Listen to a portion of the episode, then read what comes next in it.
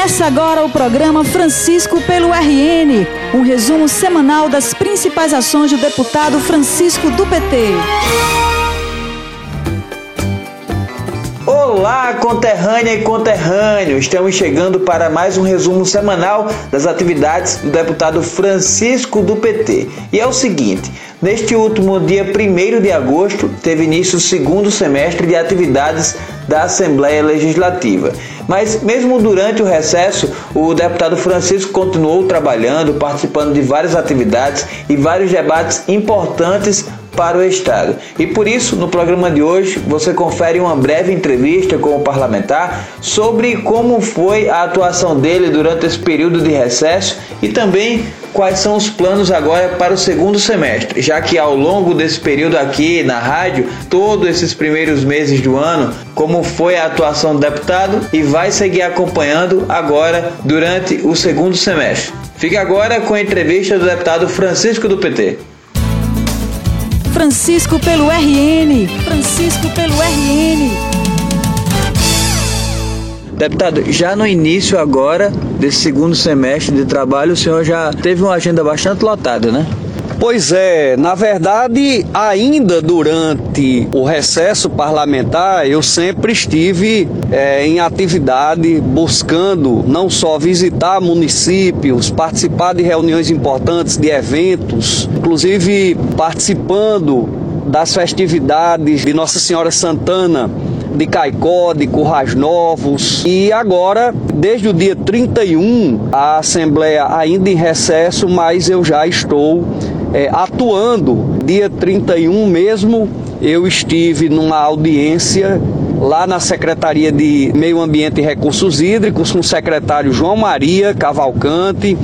com o doutor Sérgio Pinheiro, é, discutindo o andamento do consórcio de resíduos sólidos da região do Seridó. Isso porque durante o recesso eu participei de um evento na ANSO, onde prefeitos e prefeitas da região do Seridó, que compõem o consórcio de resíduos sólidos, estavam presentes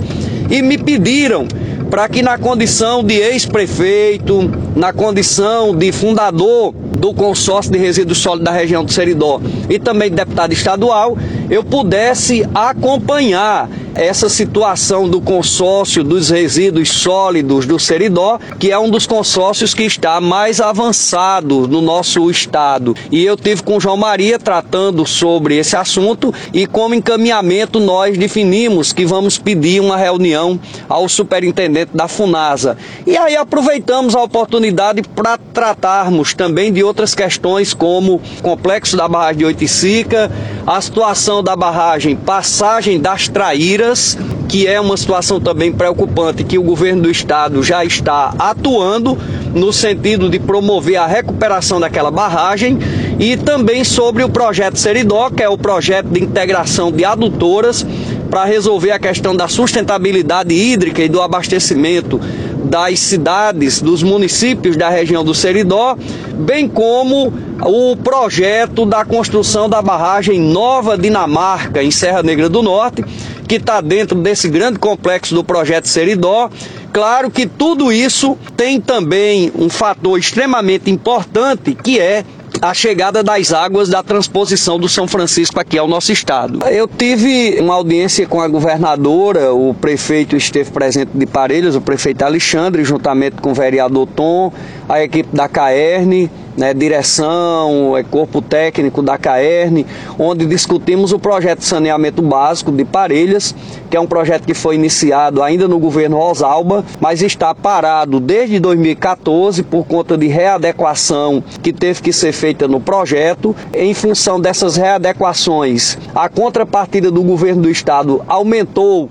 muito significativamente para mais de 3 milhões de reais e nós fomos conversar com a governadora Fátima para mostrar a importância desse projeto para o povo de Parelhas. É importante também dizer que esse projeto de saneamento de Parelhas está dentro de um contexto com mais sete outros municípios. Aqui na região do Seridó, São João do Sabugi, São José do Seridó, também tem projetos como esse de Parelhas de saneamento básico em outras regiões do estado também, e a governadora mostrou-se muito sensível e garantiu que, apesar de todas as dificuldades que o governo do estado atravessa, ela vai procurar, juntamente com a Caerne e com a sua equipe, procurar alternativas para que possa garantir essa contrapartida e essa obra do saneamento básico de Parelhas, São José do Seridó, São João do Sabugi e outros municípios do Rio Grande do Norte possam ter a sua continuidade garantida. E também nesta quarta-feira o senhor teve uma reunião com o pessoal de Macau tratando também sobre esse tema água, né?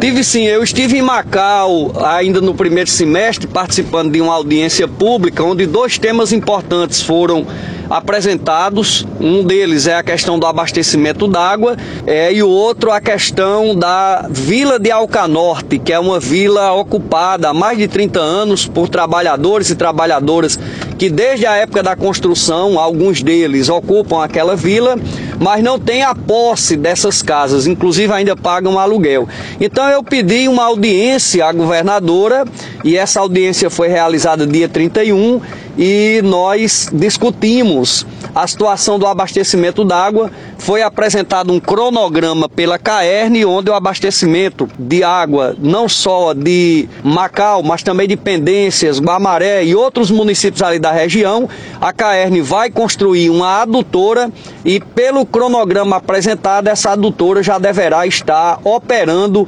no máximo final do ano que vem para resolver essa situação. Quanto a questão da vila de Alcanorte, a questão da desapropriação e titulação, foi constituído um grupo de trabalho tendo em vista que a vila de Alcanorte pertence a uma empresa privada, a massa falida de uma empresa privada, portanto, a governadora ela encaminhou a formação de um grupo de trabalho para ver de que maneira essa situação pode ser resolvida para que os moradores e moradoras da vila de Alcanorte em Macau possam ter finalmente uma solução que, claro, não será no curto prazo, porque é um problema que já vem de muito tempo, mas que possa ter uma solução para o problema da moradia que eles vêm enfrentando há muito tempo. E nesta quinta-feira o tema água continuou, só que agora tratando da adutora que liga Parelhas, Barragem Buqueirão, ao município de Jardim do Seridó. O que especificamente foi tratado nessa reunião?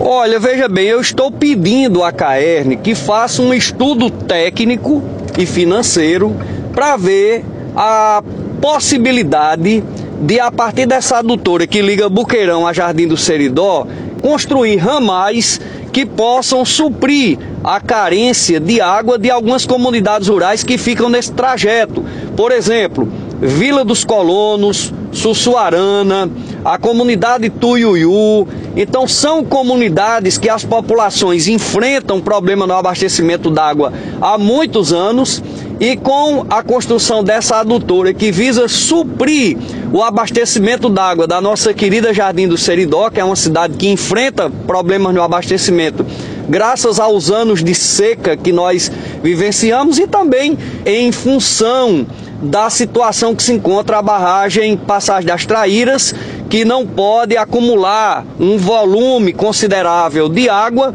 em função dos danos na sua estrutura que precisa ser reformada. Então eu tive é, nesse dia primeiro na Caerne conversando com George Marcos, que é um dos diretores da instituição, fazendo um apelo para que esse estudo de viabilidade técnica possa ser realizado, para quem sabe, se Deus quiser, no futuro, nós podermos ter uma solução para o abastecimento d'água dessas famílias que vivem nessas comunidades que eu citei anteriormente aqui. Deputado, mudando um pouquinho de assunto, no próximo dia 5 será sancionado o projeto de lei de autoria do senhor que trata sobre a escola democrática. Como é que é a expectativa para esse evento da próxima segunda-feira? Olha, a expectativa é muito boa, porque toda a comunidade escolar do Rio Grande do Norte, não só professores e professoras, mas também alunos e alunas e a comunidade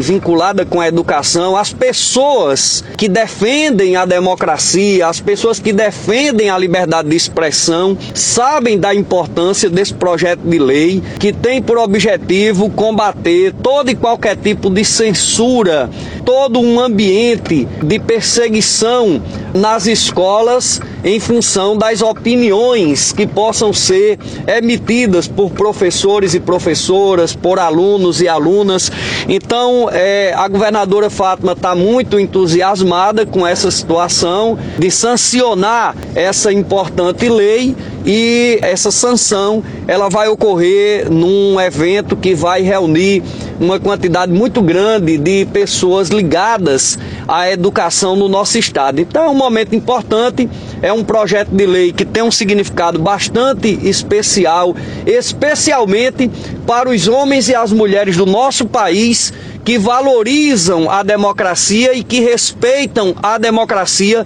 como uma conquista da nossa sociedade. E nada mais importante do que no ambiente em que se ensina os valores e a importância da democracia, como é a escola, nós podermos proporcionar é, a que a prática democrática possa ser exercida sem que a comunidade escolar possa ser objeto de qualquer tipo de censura. Para a gente encerrar, o senhor encerrou aí os primeiros semestres com uma boa avaliação, inclusive fazendo é, avaliação de tudo aquilo que o senhor realizou no primeiro semestre. E agora para o segundo semestre, o que é que o pessoal pode esperar do trabalho do deputado Francisco? Na verdade, esperar aquilo que eu já demonstrei através do nosso mandato no primeiro semestre, um mandato participativo, um mandato ouvindo as pessoas nas suas comunidades, nos seus locais de residência. Já estou aí com uma ampla agenda de audiências públicas, reuniões, visitas. Por exemplo, nesse próximo fim de semana, eu já vou estar visitando o município de Carnaubás, no Vale do Açu, já vou estar visitando outras comunidades, outros municípios da região do Seridó também, de outras regiões do estado, de maneira que eu pretendo manter o mesmo ritmo de trabalho que mantive no primeiro semestre e trabalhando para conseguir, apesar de todas as dificuldades que o estado do Rio Grande do Norte vem vivenciando, para conseguir dar vazão e solucionar eh, as demandas que nos são apresentadas através de requerimentos, através de projetos de lei, através de audiências com os mais diversos setores do governo do estado, para que nós possamos é, ajudar a governadora Fátima e sua equipe a trazer de volta um ambiente de crescimento, de prosperidade do estado do Rio Grande do Norte. Francisco pelo RN. Francisco pelo RN. Fim de programa e na próxima semana, Mara e eu estaremos aqui trazendo mais informações a respeito do trabalho do deputado Francisco do PT. Até lá! O programa de hoje chegou ao fim, mas você pode acompanhar diariamente o trabalho do deputado através do Facebook e Instagram em arroba Francisco do PT.